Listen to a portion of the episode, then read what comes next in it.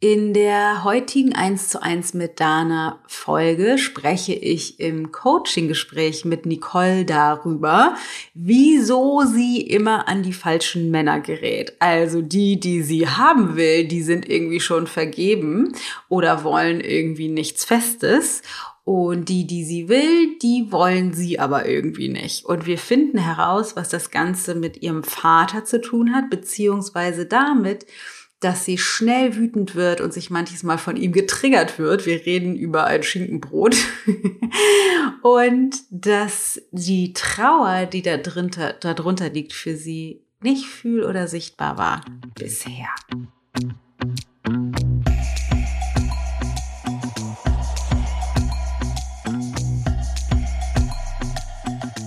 Und dann habe ich ganz lange aus Feigheit nichts gemacht. Und dann habe ich froh sehr an dem Tag, an dem ich meine Kündigung in der Probezeit bekommen habe, habe ich gesagt, wenn ich aufräume, dann räume ich jetzt richtig auf und habe an demselben Tag ihm noch, ihn noch um die Scheidung gebeten, obwohl wir nicht verheiratet bin.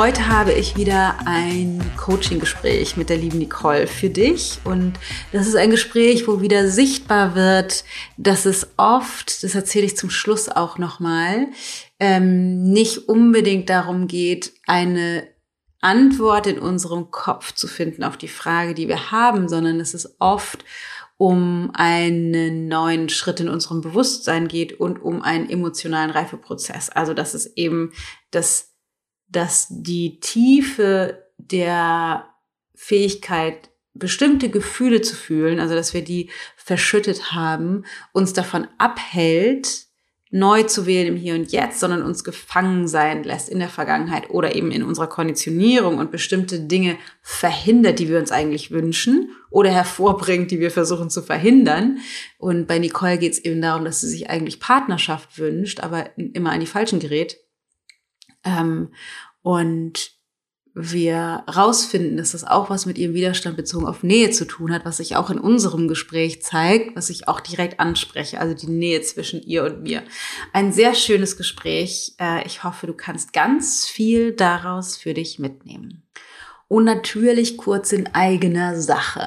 Und zwar sind wir im Endspurt bis Sonntag 23.10.23.59 Uhr kannst du noch bei Alive, werde dein eigener Coach dabei sein bei meinem, meiner viermonatigen Live-Online-Experience. Das ist ein, ein, viermonatiges Training, wo wir regelmäßige zwei- bis dreistündige Trainingssessions haben, ungefähr einmal die Woche, über vier Monate, in denen du alle Bereiche deines Lebens einmal aufräumst, aber nicht bezogen auf, du musst alles einmal verändern, sondern ganz im Gegenteil, du räumst im Inneren auf und veränderst die Qualität in deiner Partnerschaft oder findest raus, zum Beispiel wie Nicole, wieso stecke ich nicht in einer Partnerschaft, wenn ich mir noch eigentlich eine wünsche und wie kann ich verhindern, immer an die Falschen zu geraten. Ähm, du lernst, wie du ganz grundsätzlich dich authentischer zeigen kannst mit Menschen und wahrhaftigere Begegnungen, mehr Nähe und Verbundenheit erschaffst in deinem Leben. Du lernst, wie du die Qualität des Miteinanders in deiner Familie steigerst, also zu deinen Kindern oder zwischen euch allen, aber auch nach oben in die andere Richtung zu deinen Eltern. Ähm, wir schauen uns an, was ist eigentlich deine Berufung, beziehungsweise was ist das, wofür du hier bist auf der Welt und wie kannst du das erschaffen? Vielleicht sogar in dem Beruf, in dem du steckst. Wie kannst du das mehr erspüren, erleben und auch nach außen tragen?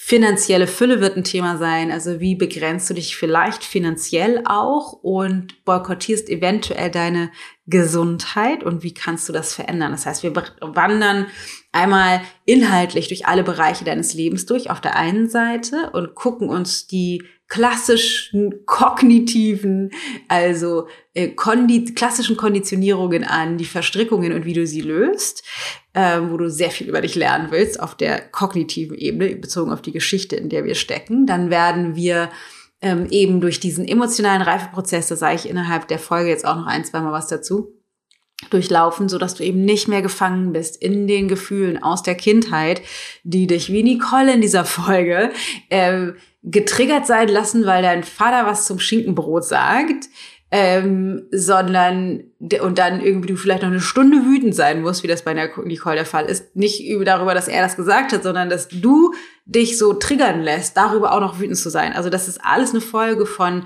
einem einer äh, ungereiften Gefühlen aus der Kindheit, einem Schmerz, der unbewusst ist und überdeckt ist von zum Beispiel Wut oder Konditionierung und uns bis ins Heute in Muster fallen lässt, die wir eigentlich loswerden wollen. Das heißt, wir müssen diese ungeheilten Gefühle heilen, beziehungsweise eben durch so einen emotionalen Reifeprozess laufen, was wir in den vier Monaten auch tun. Und die dritte Komponente ist, dass du dein Bewusstsein stärkst. Auch da sage ich am Ende der Folge nochmal was dazu, weil oft geht es eben nicht darum, alles zu verstehen und dann ganz konkret zu sagen, okay, dann spreche ich jetzt mit dem, dann mache ich jetzt das, dann entschuldige ich mich hier, dann treffe ich jetzt diese Entscheidung. Manches Mal schon, aber oft geht es gar nicht darum, sondern es geht darum, Präsenz reinzubringen in dein Leben, in deinem Alltag und dann neu, durch ein neues Bewusstsein, durch ein äh, evolutionär weiterentwickeltes Bewusstsein zu erkennen, ah, hier passiert das mit den Gefühlen, ah, hier steige ich ein in das alte System, ah, das heißt, wir entschleunigen sozusagen die Prozesse in unserem Verstand durch bestimmte Komponenten und dadurch fällt es uns leichter wahrzunehmen, was eigentlich passiert und nicht sofort auf Autopilot genervt und getriggert zu sein.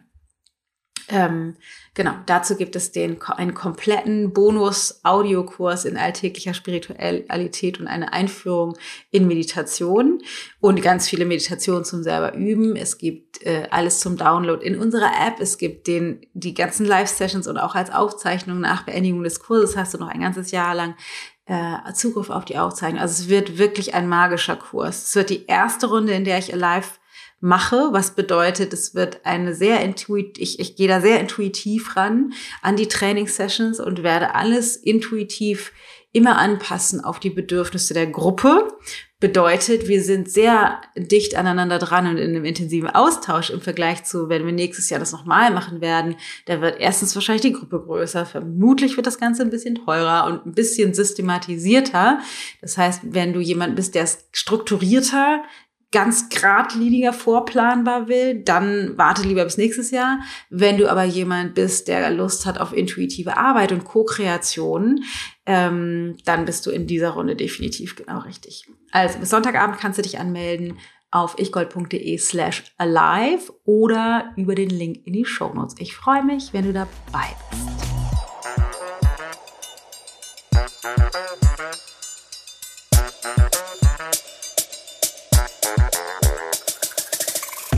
Herzlich willkommen, liebe Nicole. Ich bin gespannt. Was bringst du heute mit für ein Thema? Was ist deine Frage?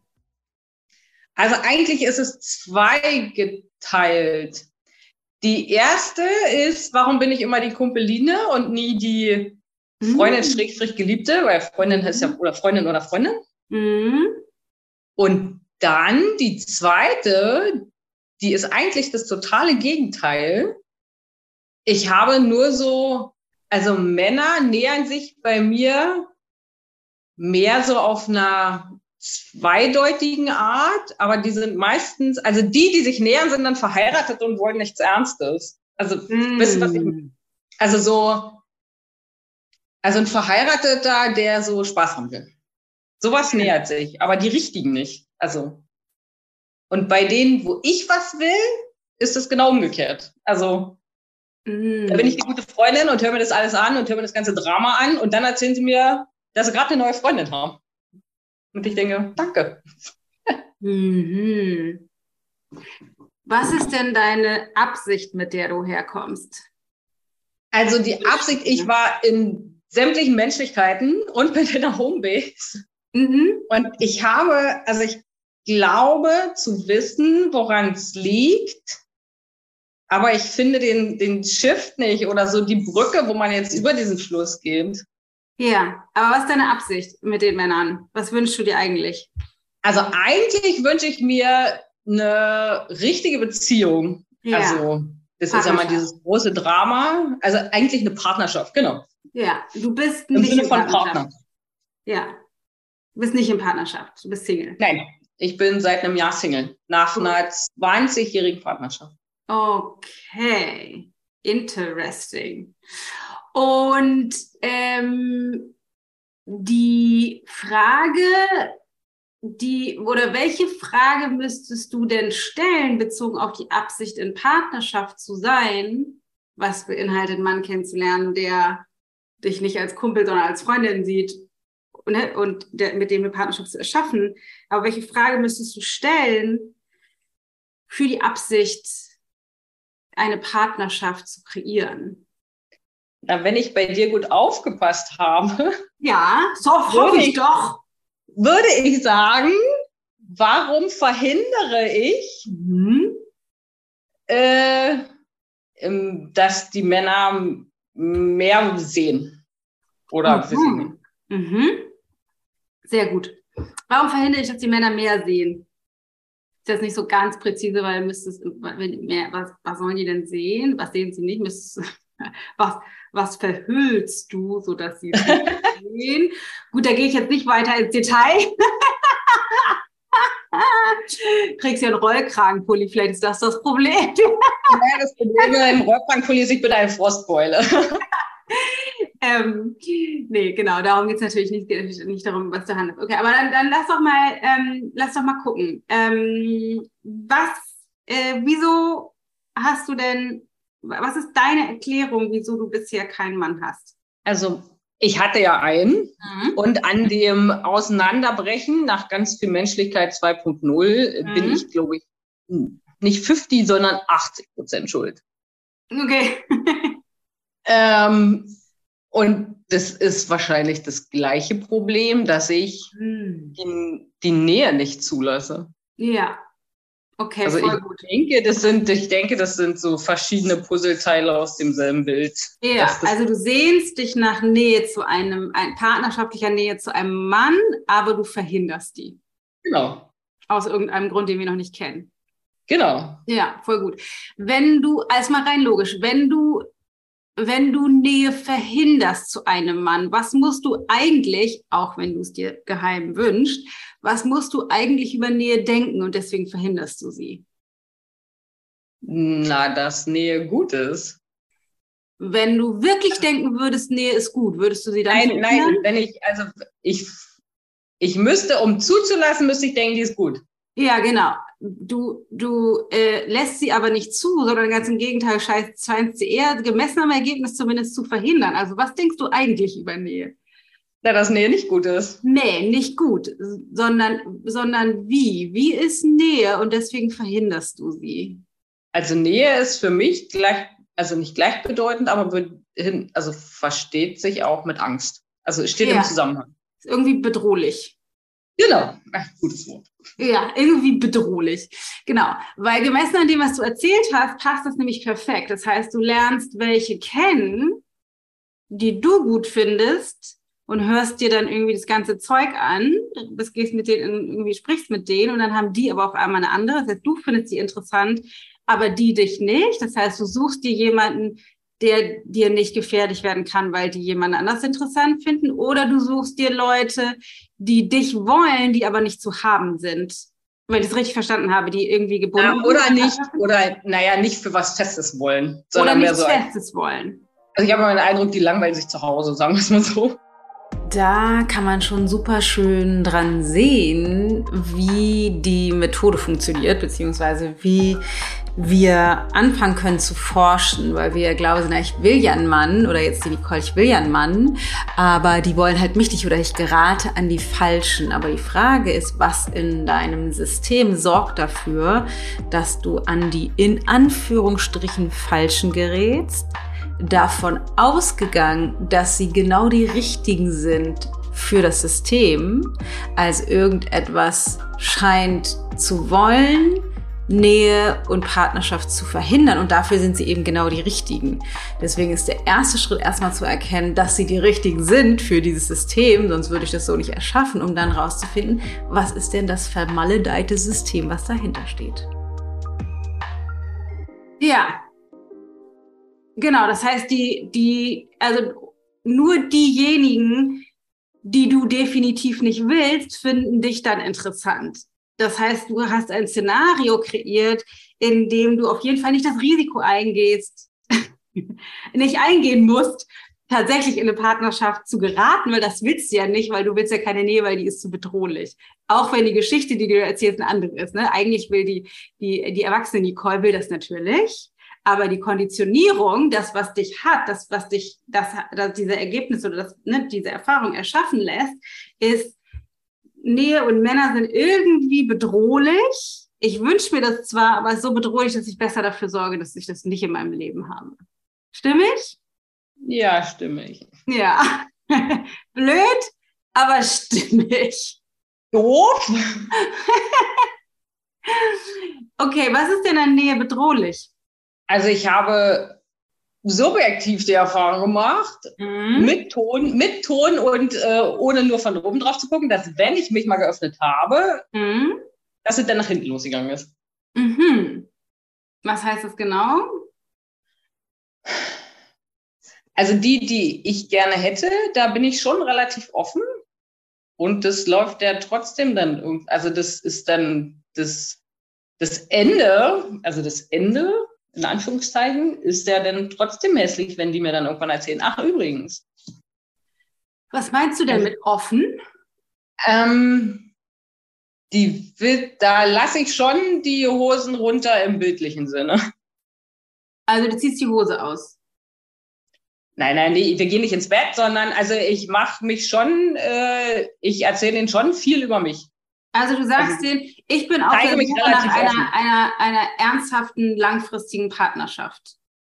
Na, vielleicht nicht so eindeutig mit deinen Worten, aber was also die wissen schon viel über die wissen schon viel über mich, was andere nicht wissen. Sagen wir es mal so. Also dein Von Lieblingsessen, dein Sternzeichen, deine Herausforderungen. Nein. Was so, meinst du genau mit offen? Ähm, die wissen viel über mich Freundin. und meine Macken. Hm. Ähm, über Dinge, die man vielleicht nur der besten Freundin erzählt. Auch Verfehlungen. Mhm. Also für meine Verhältnisse habe ich den Eindruck, ich lasse sie schon tief blicken, was so mein ganzes Paket angeht. Okay, das heißt, die, die, die kennen so dein, deine ganze Senfseite, wenn mal man als gegenüberliegendes Wort spielt zur Schokoladenseite. Genau. so. Ähm, ja, also. Das ist, das ist ja, das ist bei dir hoch angerechnet. Also du, du teilst auch die unangenehmen Dinge, aber wissen die, was du dir tatsächlich wünschst? Also bist, bist du dann am Daten und die wissen, dass, also ist es klar, dass es, seid ihr, dass es zu, dass ihr Zeit miteinander verbringt in der Absicht, euch kennenzulernen für Partnerschaft? Nee, ich glaube nicht. Ah. Wieso? Wieso? Okay. Also wenn du so fragst, lass mich überlegen. Nee, ich glaube, das habe ich nicht so eindeutig kommuniziert. Ach so, also du erzählst denen alles über dich, außer das, worum es eigentlich geht? Ne, nur nicht, warum ich da auf der Couch sitze, vielleicht. Warum nicht? Warum verheimlichst du das? Weil ich nicht abgewiesen werden will. Also ich glaube. Hat das, hat das bisher funktioniert, das zu verhindern? Nö. Ah ja, gut. Nö. Ja. Wie kommst äh, du da drauf? Wenn du zu Mann gehst und sagst, übrigens, ich bin hier, um rauszufinden, ob wir gut zusammenpassen für eine Partnerschaft, ob du dich eignest für mich an meiner Seite. Wie kommst du darauf, dass man dann sagen könnte, uh, nee, daten habe ich keinen Bock drauf. Erzähl mir doch lieber deine Probleme. Keine Ahnung. Wissen nicht. Kannst du, kannst du die Absurdität sehen? Ja, ich verstehe die Absurdität. Okay. okay. Ja, auch nicht. Mach mal ein Beispiel aus der letzten Zeit mit den Männern, die du hattest. Erzähl mal eins, wo das irgendwie so klassisch schief gelaufen ist, wie du es eigentlich nicht ge gerne gehabt hättest. Eigentlich ist es, also ich glaube, aus seiner Sicht ist es nicht schief gelaufen, weil wir hatten äh, ein, also er hat klar gemacht, dass er nicht mehr will, außer eine Bettgeschichte. Mhm. Ähm, und ja, ich glaube, nur für Bettgeschichten bin ich nicht gemacht. Ja. Und dann, also den kenne ich schon ganz lange. Und dann haben wir irgendwie über Umwege uns, also dichte, wir treffen uns ein, zwei Mal im Jahr bei irgendwelchen Veranstaltungen. Und jetzt hatten wir uns vor einer Weile äh, wieder näher kennengelernt, also sind wir uns wieder näher gekommen. Dann hatten wir das, die Bettgeschichten Verabredung. Und das hat aber nicht funktioniert. Mhm, also aus also ihr habt euch für Sex verabredet? Ja, genau. Das, das, das ist auch nur einmal zustande gekommen. Ja. War im Kino oder so. Und dann hat das aber, also aus meiner Sicht hat das nicht funktioniert. Also ich, in dem Fall wollte ich dann irgendwann mehr. Also ihr hattet Sex, das hat funktioniert. Ja, das hat funktioniert. Das hat gut das funktioniert. Einmal und dann hast du aber dazu, nee, eigentlich will ich mehr als Sex. Ja, da habe ich gemerkt, eigentlich will ich mehr. Das ist nicht das, was ich will. Okay, und, und der ist in Partnerschaft eigentlich? Äh, der ist dann zwischenzeitlich in Partnerschaft gekommen. Also zeitliche Abfolge, wir hatten Sex, hatten noch weiter Kontakt, er lernt eine andere kennen, äh, mit der ist er jetzt zusammen. Okay. Okay, also hast du dir jemanden ausgesucht, der einfach schon mal dir ungefährlich ist, um nicht in Gefahr zu laufen, in Partnerschaft zu sein? Ich habe eine andere Frage. Warum, du hast vorhin gesagt, du bist 80 Prozent verantwortlich, du hast Schuld gesagt, aber ich nenne mal verantwortlich, äh, nimm mal das andere, ein anderes Wort, für die, für die Trennung oder für das in die Binsen gehen deiner 20-jährigen Beziehung. Ja. Warum habt ihr euch getrennt? Äh, ich habe mich getrennt, weil ähm, ich bin damit schon ganz lange schwanger gegangen und ich habe das aber vorher dann gemacht, weil, weil ich ihn einfach nicht mehr geliebt habe. Und immer in deinen Coachings war die erste Frage, wenn die Partnerschaftsprobleme waren, immer liebst du ihn? Das ist immer deine erste Frage, wenn sich Leute in den Coachings mit äh, Problemen mit ihren Männern, meistens sind es ja die Männer. Und dann saß ich immer da und dachte, wenn ich gefragt werde, müsste ich die Frage mit Nein beantworten.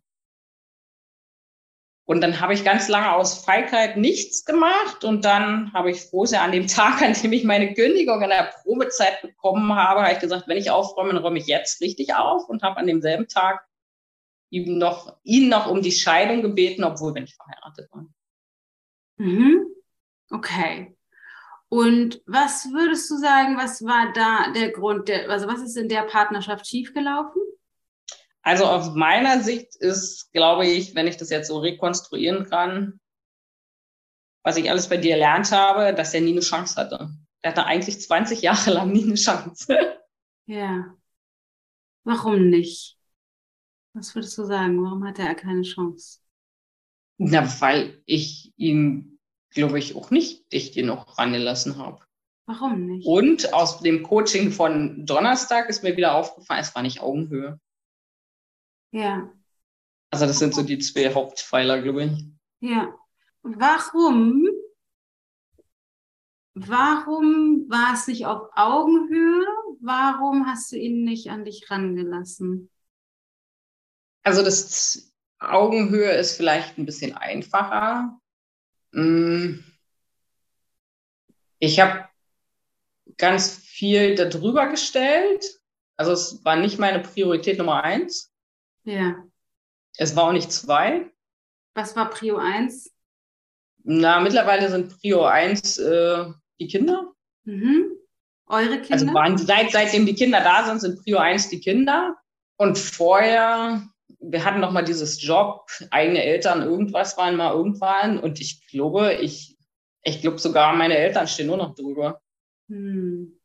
Also wir wohnen auch äh, auf einem Hof, zwei getrennten Häusern. Wir haben zwei verschiedene Häuser und meine Eltern wohnen aber nebenan. Du wohnst immer noch mit deinem pa ehemaligen Partner im gleichen Haus? Nein, wohnen wir nicht. Der ist im März ausgezogen. Er ist ausgezogen.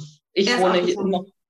Genau. Wir haben auf dem Hof meiner Eltern den Stall ausgebaut und wohnen okay. nebenan sozusagen. Das ist übrigens ähm, meistens nicht funktional. Also sie sagt es ja schon, äh, sie hatte erst sozusagen die Kinder auf Prio 1, als sie dann gekommen waren. Dann stehen wahrscheinlich sogar noch die Eltern darüber über ihrem ehemaligen Partner. Und das ist tatsächlich äh, ganz klassisch, dass wir die Kinder oder die Eltern wichtiger nehmen als den Partner. Und das kann man machen, ist nur eben nicht funktional, wenn man Nähe und Verbundenheit in Partnerschaft leben will. Und ein Indikator ist zum Beispiel, wenn man noch bei den Eltern wohnt oder mit den Eltern oder sehr nah, also sozusagen in seiner alten Umgebung, egal ob jetzt Mann oder Frau und der andere Partner dazuzieht. Das ist nicht an sich falsch oder unmöglich, aber man muss schon sehr bewusst oder und slash abgegrenzt sein, damit das für die Partnerschaft funktioniert mit den Eltern in der Nähe, was leider in den meisten Fällen nicht der Fall ist. Ja, okay. Ähm, was ist so bedrohlich an Nähe? Also ich glaube, ich weiß es ja nicht, deswegen sitze ich ja hier. Ja. Äh, ich glaube, verletzt zu werden. Also du hast Angst, dass, dass der Mann an deiner Seite ein Messer rausholt und das, das dir ins Herz sticht. Oder was konkret? Naja, das wird er auf der Couch vielleicht nicht machen wegen der Sauerei, aber ich glaube schon. Ja, sag mal konkret, was ist, was, was verbindest du mit verletzt werden? Betrogen zu werden oder Gewalt oder? Weiß ich nicht. Ich kann es dir, also ich kann es dir gar nicht sagen. Also betrogen werden, äh, also in 20 Jahren jetzt nicht. Was, das, warst du jemals nah mit einem Mann? Bitte, ich habe es nicht verstanden. Warst du jemals nah mit einem Mann? Also als du mit deinem vorherigen Partner zusammengekommen bist, ganz am Anfang, wart ihr da nah? Ja, ja. Ja. Wie, wie ist der nochmal, Entschuldigung? Er heißt Reik. Reik. Ja, genau. Reich. Okay, das heißt, da wart ihr nah. Ich denke ja. Ich weiß es aber nicht mehr. Warst du richtig verliebt? Ja, Am richtig Anfang? verknallt war ich. Richtig verknallt. Aber das, das braucht auch eine Weile. Am Anfang nicht. Also am Anfang habe ich noch so ein bisschen gezweifelt. Ach, mache ich das jetzt auch, mache ich es nicht? Und dann, also es ist nicht so, dass ich den nicht geliebt habe in den 20 Jahren. So ist es nicht. Ja, war und dann warst du richtig verknallt dann irgendwie. Hat ein bisschen gedauert, aber dann warst du verknallt. Genau, ja. Dann hattet ihr am Anfang eine richtig schöne Zeit. Wilden, ja wilden Sex und habe tolle Gespräche geführt und eine schöne Zeit miteinander gehabt? Ja. Ja. Was war schon sehr lange her, aber ich sage ja. ja, was, was ist passiert und dann war das vorbei? Oder was ist passiert und dann ging das Ende? Also was war der Wendepunkt oder die Wendezeit? Also was, was, was ist passiert? Wissen ich nicht. Also ich kann jetzt nicht irgendwas, dass ich sage, von da an ging es bergab. Kann ich, kann ich, also nicht an einem Ereignis oder an irgendwas, kann ich das nicht festmachen. Aber ich hatte immer, auch in den 20 Jahren, ich sage immer, es hat ja einen Grund, warum ich ihn nicht geheiratet habe. Und es stand auch bei mir nie zur Debatte. Also er hätte sich, glaube ich, eine fette Abfuhr eingeholt, wenn er gefragt hätte. Und ich glaube, das wusste er vom ersten Tag an. Oder vom dritten, sagen wir es mal so. Also weiß ich nicht. Das stand, also für mich stand immer fest, den heirate ich nicht. Ich weiß aber nicht warum. Weiß ich nicht. Was verbindest du mit Heirat? Na, mit Heirat, also für, ich hatte immer, auch wenn es sich ganz böse anhört, das Gefühl, es ist nicht der, neben den ich begraben werden möchte. Also so, ich sag mal, die ersten zwei Jahre denkt man über sowas nicht nach. Aber als wir dann Kinder gekriegt haben und ähm, da hatte ich trotzdem nicht das Gefühl, dass, also das hält für ewig. Weiß ich nicht. Das heißt, du hast auch ihn dir explizit so ausgesucht, dass er dir nicht gefährlich wird. Wahrscheinlich. Gemessen am Ergebnis? Gemessen am Ergebnis definitiv ja. Ja, genau. Hast du sie jemanden ausgesucht, wo du sicher sein kannst, den heirate ich auf gar keinen Fall? Den kann ich schön auf Abstand halten und den habe ich auch so unter Kontrolle, dass er mich noch nicht mal fragt. Ja. Da wird es wieder nochmal richtig gut sichtbar, dass wir immer uns das erschaffen, was unser System, also die Konditionierung, will. Also, obwohl Nicole sich mehr Nähe wünscht, hat sie sich jemand ausgesucht, der zu der Angst vor Nähe, also dem eigentlichen Bedürfnis danach Nähe zu verhindern, weil das zu risikoreich ist, passt. Das, das ist das, was ich damit meine. Wir finden immer den Perfect Match, auch wenn sie sich eigentlich, deswegen hat sie sich getrennt, was anderes wünscht in der Partnerschaft. Also als erwachsene eigentliche Nicole. Die Konditionierung dahinter verhindert das aber. Und und wir suchen uns immer einen Partner aus, der zu dieser Konditionierung passt. Nicht zu dem, was wir uns im, im Kopf als erwachsene Person wünschen, sondern wir suchen uns immer das aus, wir verlieben uns in die Person, die zu dieser inneren Konditionierung passt, die uns meistens nicht bewusst ist. Deswegen ist es so wichtig, das aufzulösen. Übrigens, äh, genau darum geht's bei Alive. Werde dein eigener Coach, dass du das lernst zu erkennen, wo diese ganzen Konditionierungen sind, jetzt nicht nur bezogen auf Partnerschaft, sondern auch bezogen auf andere Sachen. Das aber nur am Rande. Also das ist aber darum, kann man das jetzt so schön sehen bei dem, was sie gerade erzählt. Ja, krass, genau. Eigentlich habe ich mir jemanden ausgesucht, der passt, der wurde mir halt nicht oder meinem System, meiner Konditionierung nicht gefährlich. Jetzt könnte man denken, ah, ist ja blöd, dann bestätigen wir immer unsere Konditionierung. Ja, das stimmt, wenn wir unbewusst damit sind. Allerdings, allerdings bietet dieses Gegenüber, was perfekt zu meiner Konditionierung passt, der Perfect Match, die Perfect Matchin, eben die optimale, den optimalen Gegenspieler, um über diese Konditionierung hinauszuwachsen. Also wenn jemand da nicht so gut zu passen würde, könnte ich über meine Grenzen nicht so gut hinauswachsen. Und das ist die Wahl, die wir haben. In, uns in unserer Konditionierung verlieren oder bewusst werden, Präsenz reinbringen, mit unseren Gefühlen lernen umzugehen, die, die Konditionierungen verstehen und dann uns da raus, also die, die Partnerschaft oder auch alle Beziehungen dafür zu nutzen, um über uns hinauszuwachsen. Okay. Ähm, du hast vorhin schon von Augenhöhe gesprochen. Hast du, du hast, und du hast gesagt, du hattest ihn nicht auf Platz 1, sondern kamen erst Kinder, dann Kind 1, Kind 2, Kind, kind, kind 3, Kind 5, Kind 10, Elternjob, zwei Kinderjob. Ähm, also er war definitiv, stand er irgendwie hinten an. Ja. Ähm, hast du ihn ernst genommen? Ich glaube nicht. Nee, glaube ich auch nicht. Das ist übrigens, ist voll gut, dass du das sagst, ist übrigens oft das Problem, wenn wir eine negative Meinung über das Mannsein haben. Also wenn du Angst hast vor Nähe, gibt es irgendeine Befürchtung, weil wie du schon gesagt hast, dass man dir wehtut, wenn man dir zu nahe kommt. Das heißt, der sicherste Weg, um zu verhindern, dass man dir nahe kommt, wenn man aber in deiner Nähe ist, zum Beispiel in einer Beziehung. Was ist die, die machtvollste Strategie, um dafür zu sorgen, dass man dir nicht wehtut? Ganz kurzer Zusatz nur. Ähm, das gilt natürlich auch für gleichgeschlechtliche Partnerschaften. Da spielt bezogen auf die Machtverhältnisse sind, also ist es ein bisschen unterschiedlich als in gegengeschlechtlichen Partnerschaften. Aber ähm, wir finden auch da immer den Perfect Match, der innerlich zu der Konditionierung passt. Ähm, also die Konditionierung ist eventuell geschlechtsspezifisch, das kann sein. Es kann aber auch sein, dass die Konditionierung einfach bezogen aufs Menschsein geht und es ist letztendlich egal, ob wir eine negative Meinung über das Mannsein oder Frausein haben, also über das gleiche oder gegengeschlechtliche Geschlecht. Ähm, es hat auf jeden Fall einen Einfluss auf die Partnerschaft. Ihn klein zu halten? Ja, ihm sozusagen das Messer wegzunehmen, dass er dir in die, in die Brust stechen könnte, sozusagen. Also ihn, ihm die Macht zu nehmen, die er, die du glaubst, dass er sie eigentlich hat, damit du dich schützen kannst schon mal im Vornherein. Also irgendwie zu bewirken, dass er die Macht, dir weh zu tun, nicht hat. Ja. Macht das rein logisch Sinn? Ja. Ja. Und da gibt es zwei zwei wichtige Strategien, die du eingesetzt hast, um diese, ihm sozusagen diese Macht zu nehmen. Das erste ist ähm, die, die Antwort auf die Frage, ob du ihn wirklich geliebt hast. Da hast du eben schon gesagt, nein, zumindest irgendwann, zwischendurch, also am Anfang hast du ihn wahrscheinlich schon geliebt, aber irgendwann war klar nein.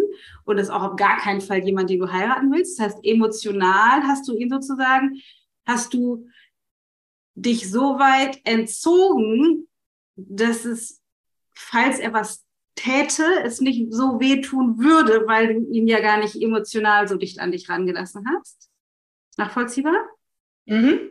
Also dich emotional sozusagen zurückzuziehen von dem, von der anfänglichen Verliebtheit oder der anfänglichen Liebe, weil je weniger du ihn liebst, desto weniger kann, könnte er dir theoretisch wehtun, wenn er es doch wollen würde. Das ist die eine ja. Strategie. Und die andere Strategie ist das, was du gerade gesagt hast, ihn nämlich klein zu machen. Also ihm sozusagen die Macht, die du dem Mann sein zuschreibst, zu entziehen, damit er die Waffe, die du glaubst, die das Mannsein hat, nicht einsetzen kann. Nachvollziehbar? Ja. Ja. Okay, das ist jetzt sehr theoretisch, aber das sind zwei Komponenten, das ist halt total wichtig zu verstehen. Einerseits ziehst du dich emotional zurück, das ist auch, was du gerade in der Phase, in der du steckst, auch machst. Du gehst emotional gar nicht, also erzählst ihnen zwar von deinen Problemen, aber lässt sie auf der Ebene zwischen äh, der, des Frau und des Mannseins, lässt du die nicht an dich ran. Du setzt dich wie, eine, wie, eine, wie mit einer guten Freundin, du hast auch gesagt, das, was man einer guten Freundin erzählen würde, kumpelig sozusagen aufs Sofa und erzählst ihm von deinem Problem, aber du begegnest dem emotional nicht auf einer Mann-Frau-Ebene. Ja? Mhm. Nachvollziehbar?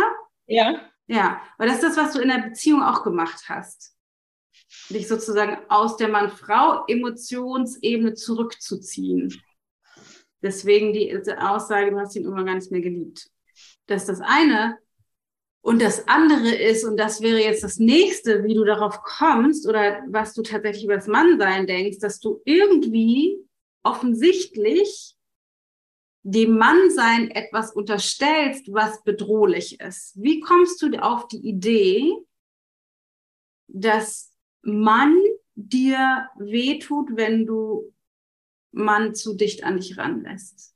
Hast du schon mal jemals eine Erfahrung mit Mann gemacht, wo dir wehgetan wurde? Also, eigentlich nicht.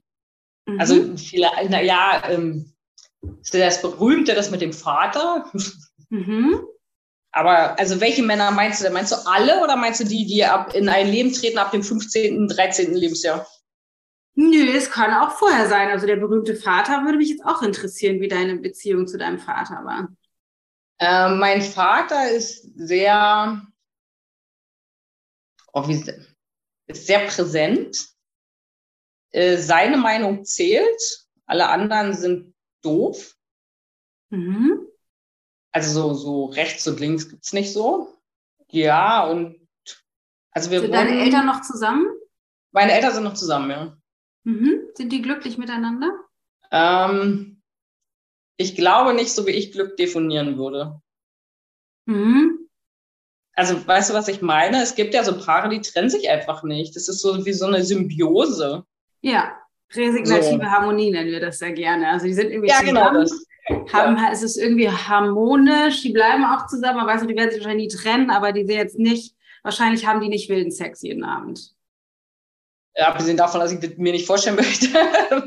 aber ähm, nee, nee, ja, diese, diese Blabla-Harmonie, wie du sie gerade genannt ja, hast. Ja, die sind genau. wahrscheinlich irgendwie resigniert, weil die schon irgendwie entschieden haben, ich krieg von ihm oder von ihr sowieso nicht, was ich will, aber so ist halt Beziehung, bleiben wir halt zusammen.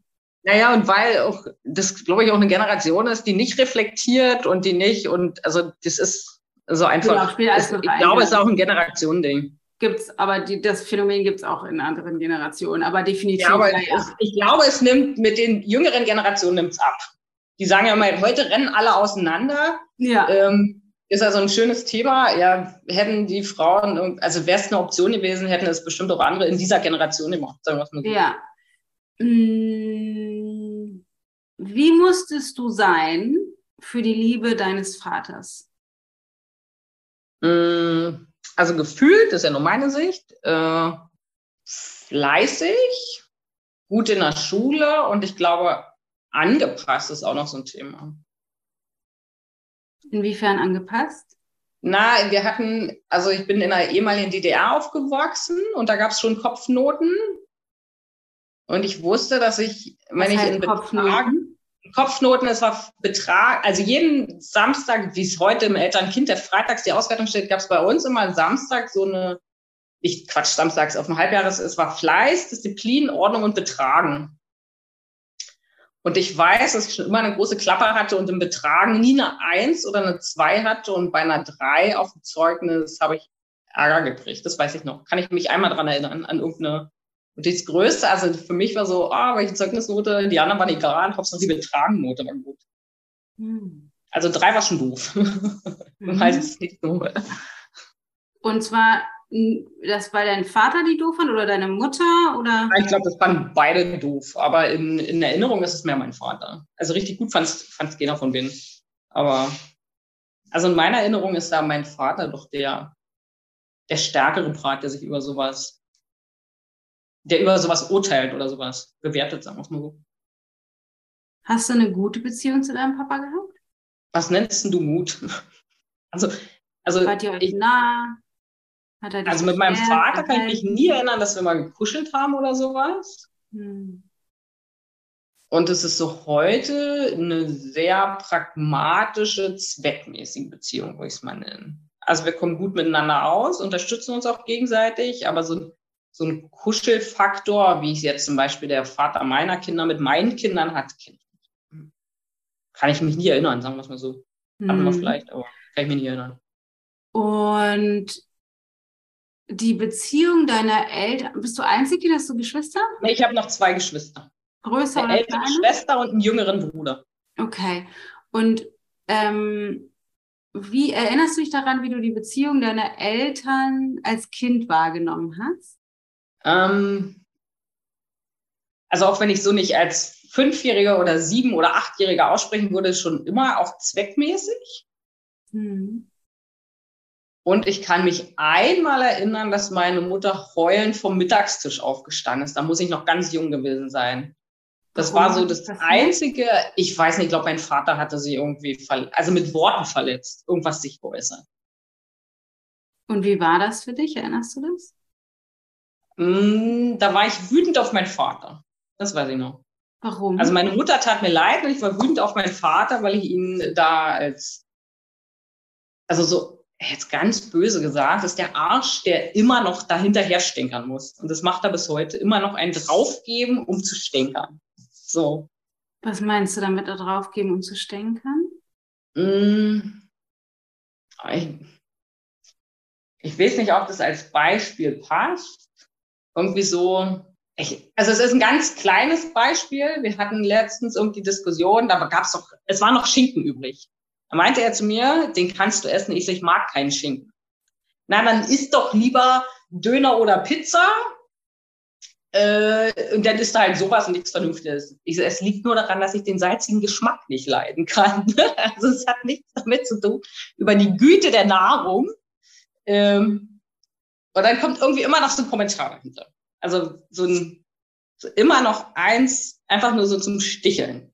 Also ich kann da, da gibt es tausend Beispiele, aber ich immer so ist, mir fällt da keins ein. Immer noch so ein, weiß ich auch nicht. Also Warum weißt du, was ich meine? Warum? Bitte? Das klingt ein bisschen fies. Ja, den Eindruck habe ich auch. Also immer das letzte Wort haben mit so einem, mit so einem Stachel. So ist, so ist mein Eindruck. Warum macht er das, glaubst du? Ich weiß nicht. Also, also aus äh, Hausfrauenpsychologie erhebt er sich damit über die anderen. Ja, nee, das ist die Hausfrauenpsychologie brauchen wir nicht. Genau. ähm, aber wie, wie ist das für dich? Auch, auch vielleicht als kleines Kind gewesen oder auch jetzt, wenn er sowas macht, wie ist das für dich, dass er da noch immer einen so einen fiesen hinterher setzt oder auch damals vielleicht in der Situation mit deiner Mutter, dass er noch so ein extra hinten drauf setzen muss? Also ich ärgere mich heute am meisten darüber, dass ich mich mit 43 immer noch so triggern lasse. Dass ich da immer noch, ich könnte ja auch sagen, ach ja, Was aber nee, und selbst, dran? weiß ich nicht. Also selbst wenn ich am Tisch noch sage, können wir es jetzt ein für alle mal gut sein lassen, es ärgert mich noch eine Stunde später. Also Warum? so, dass wieder Was so. ärgert dich daran? Das ist übrigens super wichtig zu verstehen. Das kann man bei Nicole jetzt gut sehen, dass das, was uns triggert, ähm, meistens sind wir dann eher genervt oder wütend oder uns ärgert das oder wir geraten in Stress oder so. Ähm, obwohl es natürlich auch andere Gefühle gibt, aber das ist jetzt gerade auch das, was sie so sagt. Das ärgert sie einfach und dann ärgert sie sich darüber, dass sie sich darüber ärgert. Und das, was uns triggert, ist das, was da tief, tief drunter liegt. Also es ist nicht so, ich sag mal, oberflächlich, wie sie glaubt. Ich könnte mich doch jetzt auch einfach entspannen und ihn einfach so sein lassen. Ähm, sondern der tief, tief, tief liegende Schmerz einer uralten Wunde, der kommt nicht von jetzt vom Frühstück oder Papa das gesagt hat, sondern der kommt aus der Kindheit von dieser Wunde, die eben nicht geheilt ist. Das heißt, diese Wut, das Genervtsein, diese Stunde Ärger noch, das ist eine Folge von einem Gefühl, wo sie vielleicht, weiß ich nicht, fünf, sechs, sieben, acht Jahre alt war.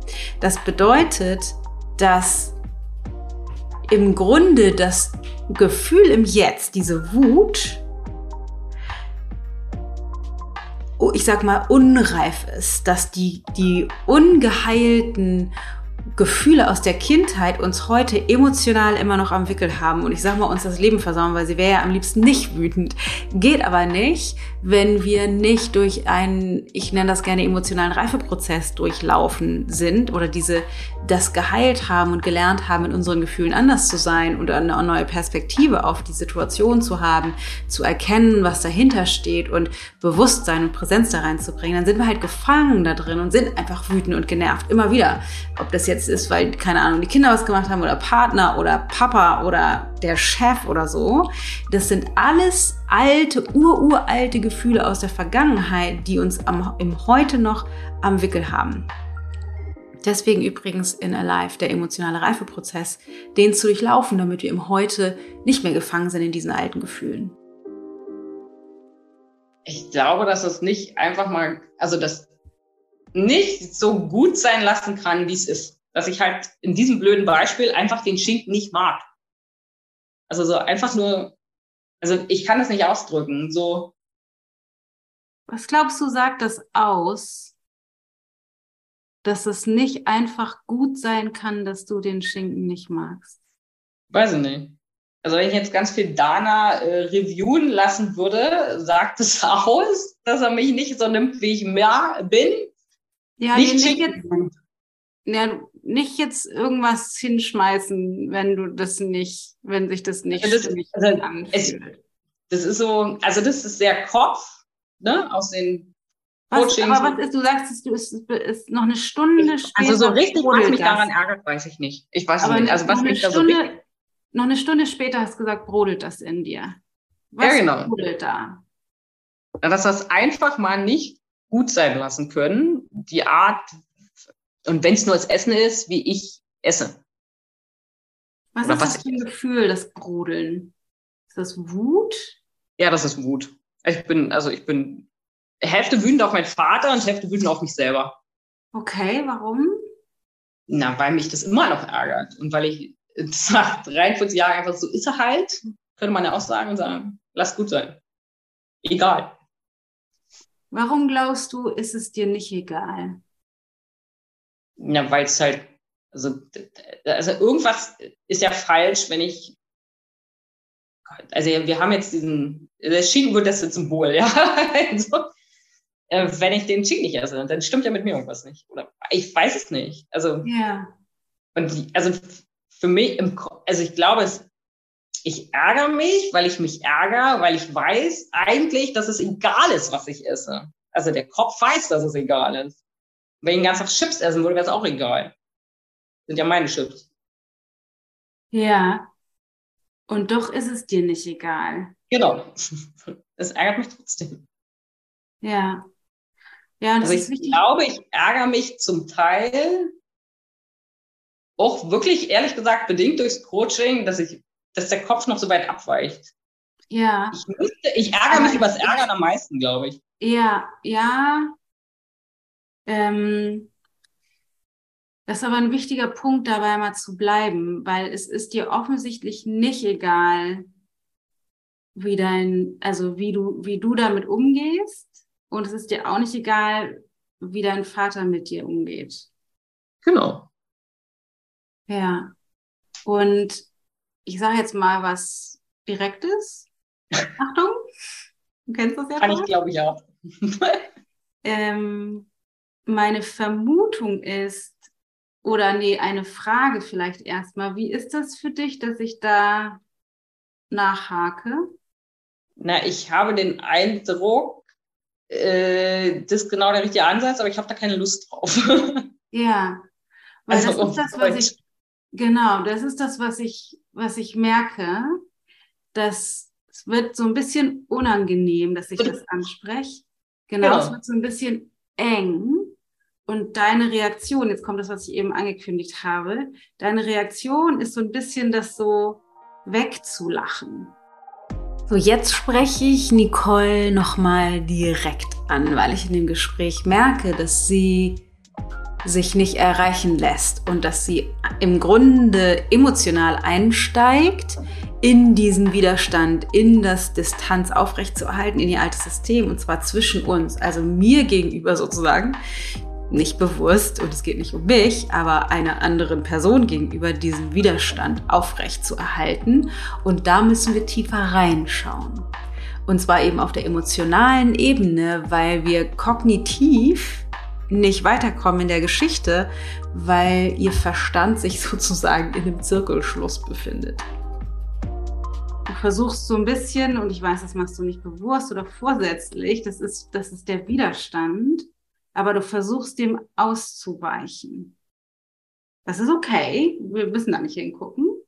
Nur wenn wir nicht hingucken, kommen wir auch nicht, also kommen wir da auch nicht weiter. Das habe ich befürchtet. Und der Widerstand, den du mir gegenüber oder dem da hingucken gegenüber hast, ist der gleiche Widerstand, der im Jetzt verhindert, dass du einem Mann wirklich begegnen kannst. Weil was müsstest du was versuchst du durch das Weglachen zu tun, bezogen auf meinen Fragen? Überspielen?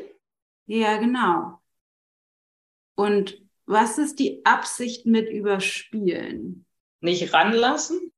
Ja, ja, du willst mich nicht an dich ranlassen. Das hat auch was mit Nähe zu tun. Ja. Ja. Hm. Das heißt, wir sind genau an dem richtigen Punkt, nur ich kann es dir nicht machen. ähm, wenn du da, also, ne, und das ist wichtig, dass du das, also das zu sehen, das, was du versuchst durch das mich nicht an dich ranlassen, ist das gleiche System, was du auch mit den Männern versuchst, die nicht an dich ranzulassen, weil du die Kontrolle behalten willst. Du weißt nicht, was passiert, wenn du damit aufhörst und wieder wirklich reingucken. Aber das ist ja. wahrscheinlich die Befürchtung. Was könnte passieren, wenn du auf, aufhörst zu versuchen abzulenken oder mich wirklich nah an dich ranlässt? Ist das eine Frage? Mhm. Was glaub, was könntest, was ist die Befürchtung? Also spontan jetzt, dass was hochkommt, was mir nicht so recht ist. Ja. Das, das, also so, dass das, was nach außen, also das, was abgedeckt wird, was nicht so zu sehen sein soll. Ja. Das glaube ich. Also. Ja, genau. Es könnte irgendwas passieren, was du nicht kontrollieren kannst. Ja. Ja. Das ist die Magie von Beziehungen. Das ist nicht, nicht kontrollierbar. Jetzt musst du sagen, what's the plan? Was ist der, ich, ich habe es ja, nicht verstanden. Musst du sagen, was der, was der Plan ist. Also, weil es ist, es, du, du, du steuerst das Gespräch. Wenn du nicht Dann frag weiter. Ich soll weiterfragen? Ja. Okay, ich gebe dir noch eine Chance, weil ich, ich, ich werde nicht, ich werde nicht äh, dich versuchen, über die Linie zu zerren, weil ich die Grenze, die du mir aufzeigst, ohne es mitzukriegen, äh, akzeptiere. Weil wenn du da nicht hinguckst, dann guckst du nicht hin. Ja, also was, was ich damit dann für ein Problem habe, ist, dann komme ich ja nie weiter. Das stimmt. Das ist, da, ich kann nur nichts dagegen tun. Ich weiß, aber ich habe, also das ist ja, das, du hast mich gefragt am Anfang, was erhoffe ich mir? Und das ja. war die Brücke. Ja. Und ich habe da ist die Brücke. Keine Idee. Rübergehen musst du selber. Ja, das aber ich weiß gar nicht wie. Nee, genau. Deswegen habe ich das eben einmal sichtbar gemacht, dass das, was du mit mir machst, das Gleiche ist, was du mit den Männern machst, nämlich so ein bisschen mich auf Abstand hältst, um das kontrollieren zu können. Und das Gleiche machst du mit den Männern. Deswegen kommst du nicht, deswegen kannst du nicht die Nähe leben. Deswegen funktioniert das mit der Partnerschaft nicht, weil das nicht kontrollierbar ist. Weil du den zwar deine Probleme erzählst, aber du dich nicht verletzlich zeigst, weil du nicht deine, weil du wahrscheinlich Angst davor hast, dann irgendwie da verletzt zu werden, aber das ist nicht, also da, da kommst du an der Stelle nicht weiter. Deswegen wir es noch einmal versuchen. Die Frage ist, was, ähm, was lässt dich, was lässt dich so wütend sein, wenn dein Vater das macht? Was ist das? Ich glaube, dass er immer rumnörgelt. An mir.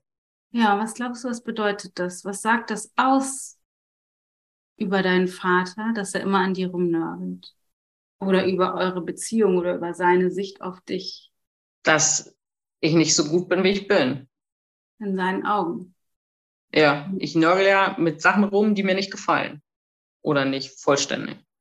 Ja. Also so, aus meiner Sicht. Das heißt, wenn dein Vater an dir rumnörgelt, dann findest du das doof, nicht doof, dass das geht nicht um den Schinken, sondern weil du glaubst, dass das aussagt, dass er denkt, du bist nicht so gut, so wie du bist. Daran können wir jetzt sehen, dass es nie um den Schinken geht oder nie um die Wut, um den Trigger. Also es, es geht, also es ärgert sie, wenn diese Schinkennummer passiert oder was auch immer, wenn sie getriggert ist, dass sie noch die ganze Zeit getriggert ist, weil sie keine Lust hat, beeinflusst zu sein von dem, wie er ist. Aber das, was jetzt sichtbar ist, es geht nicht darum, dass er immer das letzte Wort haben will und sich irgendwie drüber stellt, wie sie gerade vorhin äh, küchenpsychologisch gesagt hat, dass er irgendwie sich erheben will, sondern sie glaubt, dass diese Aussage oder dass wie er sich verhält, aussagt, dass er denkt, sie sei nicht in Ordnung, so wie sie ist. Und das tut ihr weh. Aber den Schmerz spürt sie nicht, sondern nur die Wut und dann bleibt sie drin in der Spirale. Ja. Was ist die Angst, die dann dahinter steht? Was könnte das aussagen, wenn dein Vater denkt, du bist nicht gut so, wie du bist? Na, dass er mich nicht liebt, so wie ich bin. Ja. Oder dass es an Bedingungen geknüpft ist. Ja. Und wie fühlt sich das an? Nicht so witzig. Was heißt das nicht so witzig? Also es ist schon verletzend. Also es fühlt sich, fühlt auf sich Deutsch gesagt, fühlt sich das sehr bescheiden an. Ja. Wie, wie, was ist das, was ist bescheiden oder verletzend für ein Gefühl? Ist das Trauer? Ist das Angst? Ich glaube Trauer. Ich glaube, es ist Trauer. Ja, es macht dich traurig, dass dein Vater dich nicht so liebt, wie du bist. Ja. Hm. Wie ist das, das so auszusprechen? Komisch. Hm. Also ungewohnt? Ja. Ich glaube, das ist ungewohnt. Bisschen unbequem. Ja, unbequem auch. Hm. Also, ja, also unbequem trifft es auch noch nicht. Also schon verletzend. Also ich ja, glaube, ich weiß nicht, ob es dafür ein Wort gibt. Also ich weiß also, nicht, welches Wort es genau trifft. Ist schon so stachelig. Also ich hatte jetzt, das, ich kann uns aus der aktuellen Gefühlsvokabular da nichts so rausfinden. Es ist schon verletzend und ja, weiß nicht. Ja. Also unbequem trifft es noch nicht ganz. Unbequem ist noch zu. Ja. Zu, zu es geht auch nicht um das richtige Wort, weil was dein Verstand jetzt gerade macht, ist sich so ein bisschen aufhängen an der Begriffsfindung, weil das ist wieder sicheres Terrain. Um dann kannst du lieber über das Gefühl reden, als es fühlen zu müssen. Mhm. Weil das Gefühl ist schon, da hattest du eben schon gesagt, es ist Trauer, es macht dich traurig. Eigentlich. Eigentlich ja. macht es traurig. Aber Trauer ist wahrscheinlich für dich nicht so gewohnt zu fühlen, und was du dann gemacht hast als Kind, wahrscheinlich schon ganz früh, ist da Wut obendrauf zu legen. Ich wollte es gerade sagen. Mit, also Wut bin ich gewohnter. Ja. Das ist die Ab das Ablenkungsmanöver, um nicht die Trauer zu spüren, die eigentlich darunter liegt. Die Traurigkeit darüber, dass dein Vater schon immer in deinen Augen, dass du für deinen Vater nie genügt hast dass du irgendwie immer hast anders sein sollen. Dass er immer noch mal das letzte Wort hat, immer noch mal einen hinterher schiebt. Ja. Ja. Und an der Stelle ist es wahrscheinlich sinnvoll, ähm, die Zeit ist jetzt zu Ende, deswegen können wir da nicht weiter gucken, aber an, an der Stelle ist es für dich wichtig, mal weiter zu forschen und auch, auch vielleicht dich mal vertraut zu machen mit dem Gefühl von Trauer, immer wenn du wütend wirst, ich kenne das sehr gut, mein Automatismus ist auch Wut, sofort bei egal was. Aber was da drunter liegt, ist Trauer. Und das ist wahrscheinlich in anderen Bereichen deines Lebens auch so, weil es, ne, wir kommen sozusagen nicht, wir, wir müssten jetzt sehr intensiv daran arbeiten, nochmal die Trauer wirklich für dich fühlbar zu machen, weil das dein, dein System will das wieder auf, in, auf die kognitive Ebene zurückholen, weil das für dich sicherer ist. Aber um das sozusagen zusammenzufassen, das, was dich, die Trauer, die darunter liegt, das Gefühl, ist der Schlüssel dazu, dass du dir das erlaubst, wirklich irgendwas in deinem System hat Angst davor, die Trauer wirklich zu fühlen, die, die, die Größe sozusagen oder die Macht des Gefühls wirklich zuzulassen wirklich die Trauer darüber, dass du nie genügt hast. Und was auch immer da sozusagen an Geschichte bezogen auf deinen Vater noch oben drauf liegt. Nur wir, also das, du, du kannst das, du kriegst das sozusagen erst aufgelöst, wenn du dir wirklich erlaubst, das zu fühlen. Weil das ist das Gleiche, was du mit den Männern machst. Das Gleiche, was du mit mir machst, wahrscheinlich auch in anderen Beziehungen. Sozusagen die, so ein bisschen uns alle auf Abstand hältst. Und das ist gerade, also meine Vermutung mit, dass es ist, dass es mit dem Mannsein noch eine andere Qualität hat als jetzt mit mir, weil die Gefahr noch größer ist, weil die, die Wunde daher kommt. Das heißt, die können nicht, die können nicht andocken an dich emotional, die Männer. Deswegen findest du dich dann mit dem auf dem, mit denen auf dem Sofa wieder.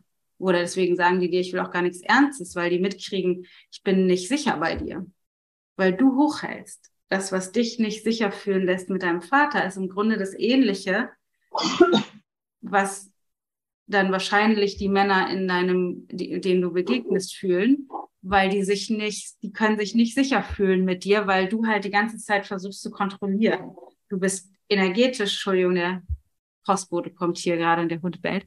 Ähm, emotional nicht zugänglich. Und das ist für einen Mann super unsicher. Weil Männer haben sowieso eine noch viel, ähm, eine viel, viel weniger starken natürlichen Zugang zu ihren Gefühlen.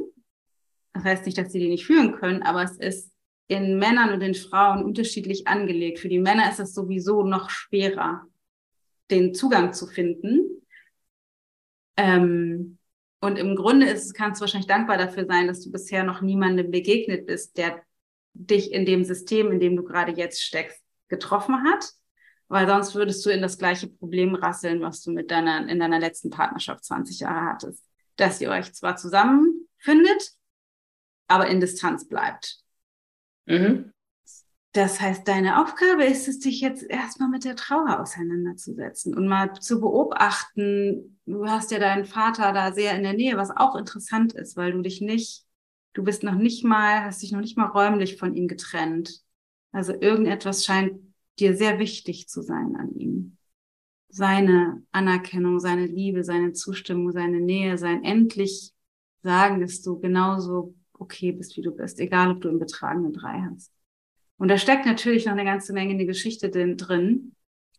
Ähm, aber da reicht jetzt die Zeit nicht für aus. Aber ähm, der Türöffner ist die Trauer, dass du mal guckst in den nächsten Tagen, wenn er, wenn, also wenn genau diese Situation wiederkommt und du die Tendenz hast, wütend zu werden auf ihn und auf dich darüber, dass du überhaupt wütend bist, mal hinzufühlen, ist das wirklich Wut oder was liegt da drunter? Um mal zu forschen, ob du einen Zugang findest zu der Trauer, die eigentlich da nämlich liegt. Traurigkeit darüber nicht okay, dass es nicht okay ist, wenn du den Schinken einfach isst. Oder den Schinken nicht isst. Dass es irgendwas über dich aussagt, wenn du im Betragen eine drei hast. Es wird aber eine Mammutaufgabe. Ja. Glaube ich. Ja. Okay. Ja, du trägst es auch schon eine Weile rum mit dir. Ja. Hm. Ja, genau. Und dann natürlich als nächstes könnte man dann halt die ganze Geschichte nochmal auseinandernehmen, was dich da hat äh, Also das, was du glaubst, was die Wahrheit ist über die Geschichte, ist wahrscheinlich nicht die einzige Wahrheit, sondern da gibt es auch andere. Aber solange du den Zugang nicht findest, brauchen wir das kognitiv sozusagen nicht auseinanderzunehmen, weil dann kriegst du es, was auch immer dabei rauskommt, eh nicht integriert auf einer tieferen Ebene. Ich bin sehr kopflastig, das weiß ich. Hm. Ja, ja. Wünschst du dir mehr Lebendigkeit, mehr Sinn, mehr Tiefe, mehr Verbundenheit in deinem Leben? Mehr Lebendigkeit. Hm. Ich glaube, es ist Lebendigkeit. Ja. Also ein bisschen weniger Kopf. Ja. Die liegt in der Trauer versteckt. Wir können nicht, wir können nicht bestimmte Gefühle versuchen rauszukontrollieren aus unserem Leben, die negativen, zum Beispiel die Trauer, ohne am anderen Ende der Skala die Freude und die Lebendigkeit auch gleichzeitig mit abzuknapsen. Die Lebendigkeit liegt in deinem, in der Trauer begraben. Das ist schlecht. Das ist wunderschön. Nein, ich meine, es ist schlecht, weil es, also ich habe jetzt den Eindruck, es ist sehr, also ich verstehe das alles, ja. aber mir fehlt so ein bisschen noch der, was du bestimmt verstehen kannst, so, so der Weg, wie, ja. also das Gucken, der Spaten fehlt mir, um die Trauer wieder rauszubuddeln, sagen wir es mal so. Ja, ich glaube nicht. Ich glaube nicht. Ich glaube, wenn du anfängst, das jetzt mal zu beobachten, ähm, kannst du in einem heimlichen Moment, wo du ganz alleine bist und nicht Gefahr läufst, dass irgendjemand dich darin sieht, anfangen, dich mit der Trauer. Erstmal alleine vielleicht der Trauer zu begegnen und dann das von da aus. Ich schreibe mir ein Post-it, dass ich es nicht vergesse. Schreib jemand Post-it, das ist eine gute Idee. Tausch dich vielleicht aus mit deinem Buddy darüber aus der Ja, ist schon sehr gespannt. Die ja. Liebe ist schon sehr gespannt. Wir haben gesagt, wir telefonieren nach unserem Gespräch. Ja. Gut. Danke, ja. Nicole. Ich danke dir ganz viel. Hab einen wundervollen Tag. Danke ebenfalls. Mach's gut. Bis dann. Bis dann. Tschüss. Ja, das ist ähm, verrückt, oder? Also das heißt, dass die Lebendigkeit und die Fähigkeit, Nähe zu herzustellen zu diesen Männern, ähm, in der Trauer begraben liegt. Und deswegen äh, ist der emotionale Reifeprozess so wichtig, weil wir halt oft aufgrund von irgendwelchen Schmerzen, meist aus der Vergangenheit, diese, wir wollen halt diese Schmerzen vermeiden. Wir haben irgendwann, weil wir zu klein waren, um damit umzugehen und uns das nicht erklären konnten, haben wir versucht, den Schmerz oder die Trauer abzuschneiden und zum Beispiel mit Wut überdeckt, damit wir den Schmerz nicht spüren müssen. Das bedeutet allerdings auch, dass wir genau am gegenüberliegenden Ende der Skala die Freude, die, die Lebendigkeit, die Schönheit, die Hingabe ans Leben mit abschneiden. Also es passiert immer auf beiden Seiten der Skala. Wenn je mehr wir also versuchen, dem Schmerz auszuweichen, der Trauer auszuweichen, desto mehr verhindern wir wirklich einzutauchen in den Saft des Lebens und jeden Tag zu genießen. Das bedeutet, dass wir jetzt mit ähm, Nicole das Thema nicht komplett aufgelöst haben, was öfter mal der Fall sein kann, weil ihr emotionaler Prozess ähm, das aktuell noch verhindert, da überhaupt hinzugucken. Ähm, und ich ganz gespannt bin jetzt zu gucken und hoffe, dass sie die liebe Nicole dadurch, durch das Gespräch und durch den kleinen, durch die kleine Stippvisite bei der Trauer, ähm, an, ein anderes, ein neues Bewusstsein dafür hat im Alltag. Und es ist oft so, dass wir irgendwie am Ende der Coaching-Gespräche oder dass ich am Ende der Coaching-Gespräche ja so einen Auftrag gebe oder auch das, was sie sagte, ich brauche irgendwie einen Spaten. Ich will jetzt irgendwas tun.